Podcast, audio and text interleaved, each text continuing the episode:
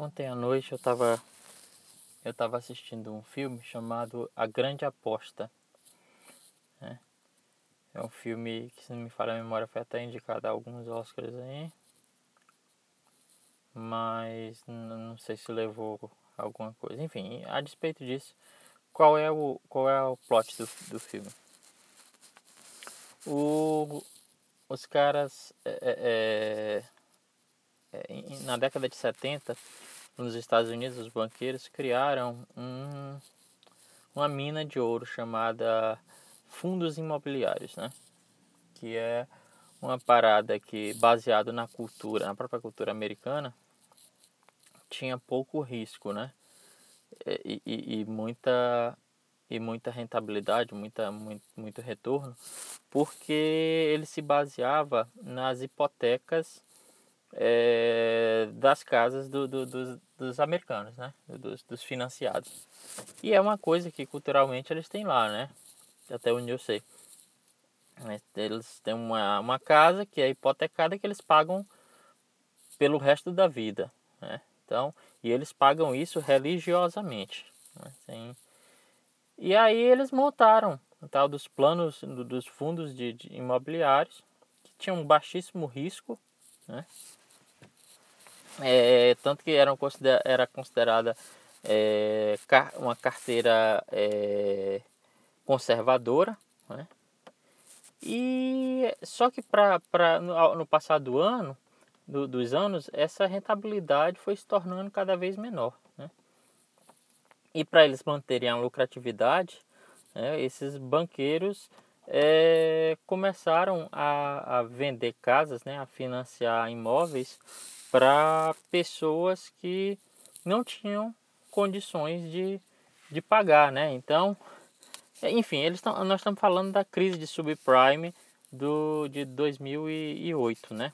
Quando, quando se descobriu que, na verdade, esses, é, é, esses financiamentos não tinham lastro, não tinham fundos, né? E aí começou-se a, a, a a derrocata dessas, desses fundos, né? Porque para eles manterem essa lucratividade, eles tiveram que começar a vender casas, a dar financiamento para pessoas que não tinham condições de pagar. Né? Então, ah, o cara chegava lá e disse assim, o que é que você tem para para oferecer como garantia? Ah, eu tenho essa caneca de cerveja aqui, beleza. Então a gente financia a casa para você. E começou a se tornar um negócio de alto risco. Em mais ou menos em 2005, algumas pessoas começaram a perceber que isso aí era uma, uma grande de uma furada, né? E aí eles falam justamente desses caras, né? Que, que olharam esses números, viram que já em 2005 a inadimplência estava em torno de 5, de 4, 5%, e que e fizeram uma projeção de que em dois ou três anos essa inadimplência poderia chegar a 8 até e, e, na verdade chegou a 11%, pelo que o cara mostra lá. E apostaram em, em fazer o que? Começaram a vender né, a descoberto, né?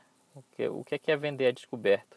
Quando você está tá fazendo, está aplicando na bolsa, você primeiro vende você, você tem tanto as operações de compra como as operações de venda. As operações de compra funcionam assim: você compra primeiro e vende depois. Né? Por exemplo, você pode comprar uma ação a dois reais e depois vender ela a oito reais. Né? Você lucrou aí seis reais. Ou você pode fazer o contrário: se a ação está em queda, você pode vender ela por oito reais, a descoberto, e ao final e no final dessa operação você pode recomprar a, esses, essas ações e aí você tem a diferença como, como o seu lucro, né? Então, é, quando você faz isso em day trade, você não tem que pagar é, é, é, é como é que diz? aluguel por essas ações, porque afinal de contas os papéis estão ali disponíveis, a operação vai ser fechada no, no final do dia e você não precisa se preocupar com isso. Mas quando você está fazendo isso em, em em operações de swing trade, que é de um dia para o outro, né? Você tem que alugar papéis. Então você verifica no mercado quem é que tem aquela ação e diz assim, ó, oh, cara, eu tô querendo alugar teus papéis aí para me vender e aí eu vou recomprar eles daqui a um tempo e eu te pago aí a rentabilidade de tantos por cento que você me cobrar e mais o, o, o valor que eu consegui na, na compra. Só que para esse tipo de, de fundo não existia nem esse tipo de operação e os caras criaram, porque, porra, um cara, um cara chega aqui no banco me oferece, oferecendo 1,3 bilhões para para apostando que o mercado imobiliário vai para o buraco, né? Tipo, ah, eu vou comprar a 11 reais, ou vou vender a 11 reais e eu tô apostando que essas ações vão chegar a um real, né? Que é como ele coloca lá. Tem, tem casos até que era de 25 para 1 a, a, a, o retorno, né? E aí o cara investe altíssimo nisso. O chefe do cara às vezes até chega a, a, a, duvidar deles que quer o dinheiro de volta.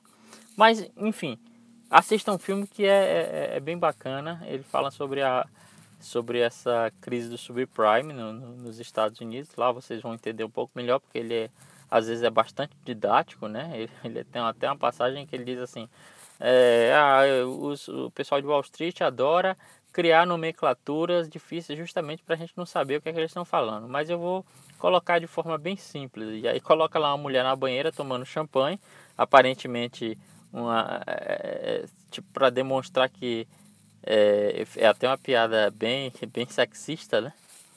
Até para provar que uma, uma até uma loura burra consegue explicar. Mas e aí eles são bem didáticos nesse nesse processo de explicar o que é uma subprime e tal, mas sem ser sacal. É bem bacana o filme, assistam, é, é, vale a pena. E isso me remontou a, um, a uma conversa que eu tive com um amigo, ele duvidando da, é, é daquele livro que eu indiquei há um tempo atrás, que foi o Porquê Engordamos e o que Podemos Fazer para Evitar. Né? Ele estava duvidando do que, o, do que o autor coloca lá como como é, é, sugestões, né?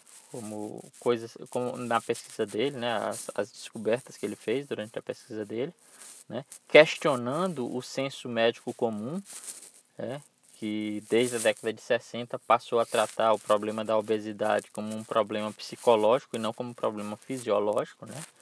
um problema metabólico, né? dizendo que se você não não emagrece é porque você não tem força de vontade né? e, e, restringindo a coisa a um processo matemático e, e, e, psicológico, né? força de vontade e equilíbrio é, calórico. Né? Então, e ele estava duvidando disso. E aí eu, eu lembrei justamente da conversa que eu tive com ele, é, porque nesse livro o, o, o Gary Taubes ele, ele faz uma um apanhado justamente de que não faz o menor sentido e não tem qualquer embasamento científico essa, essa premissa né, de que o, o balanço calórico é o que vai causar ou não a obesidade, né, o processo de, de, das síndromes metabólicas e tudo mais. Mas um processo fisiológico, né? Você não pode tratar uma, um, uma, uma caloria que vem do açúcar do mesmo jeito que você trata uma caloria que vem da gordura ou uma que vem da proteína. Entendeu? São tipos de, de, de calorias diferentes e que elas atuam de maneiras diferentes no nosso corpo, né? De, desencadeando certas ações que, do contrário, é, é, é, é a, simples, a, a simples equação matemática de dizer, ah, eu comi 300 quilocalorias. Então agora você tem que fazer exercício até queimar essas 300 quilocalorias. Isso não funciona, não é assim. Né? Você comeu 300 quilocalorias de açúcar, o seu, o seu corpo vai reagir diferente de se você comer 300 quilos de proteína e gordura, por exemplo. Né? Então, é só para exemplificar de como às vezes você tem que olhar para o outro lado. E é uma coisa que, que, o autor daquele Pai Rico, Pai Pobre também coloca, né? Que é na corrida dos ratos, geralmente quem se dá bem é quem consegue levantar a cabeça para a manada que está correndo e olhar para o sentido contrário que a manada está se, tá se de, deslocando, né? Então, é, é, fica aí a minha reflexão de hoje. Né? É, as certezas, elas geralmente são quem ferram você. Que é a, a frase que aparece na primeira cena lá do filme, o grande, a grande, a grande aposta, né? Assim, geralmente o que leva você para o buraco são as suas certezas e não aquilo que você não sabe. Né? Então, fique com isso aí para esse sábado. Um bom final de semana e até amanhã.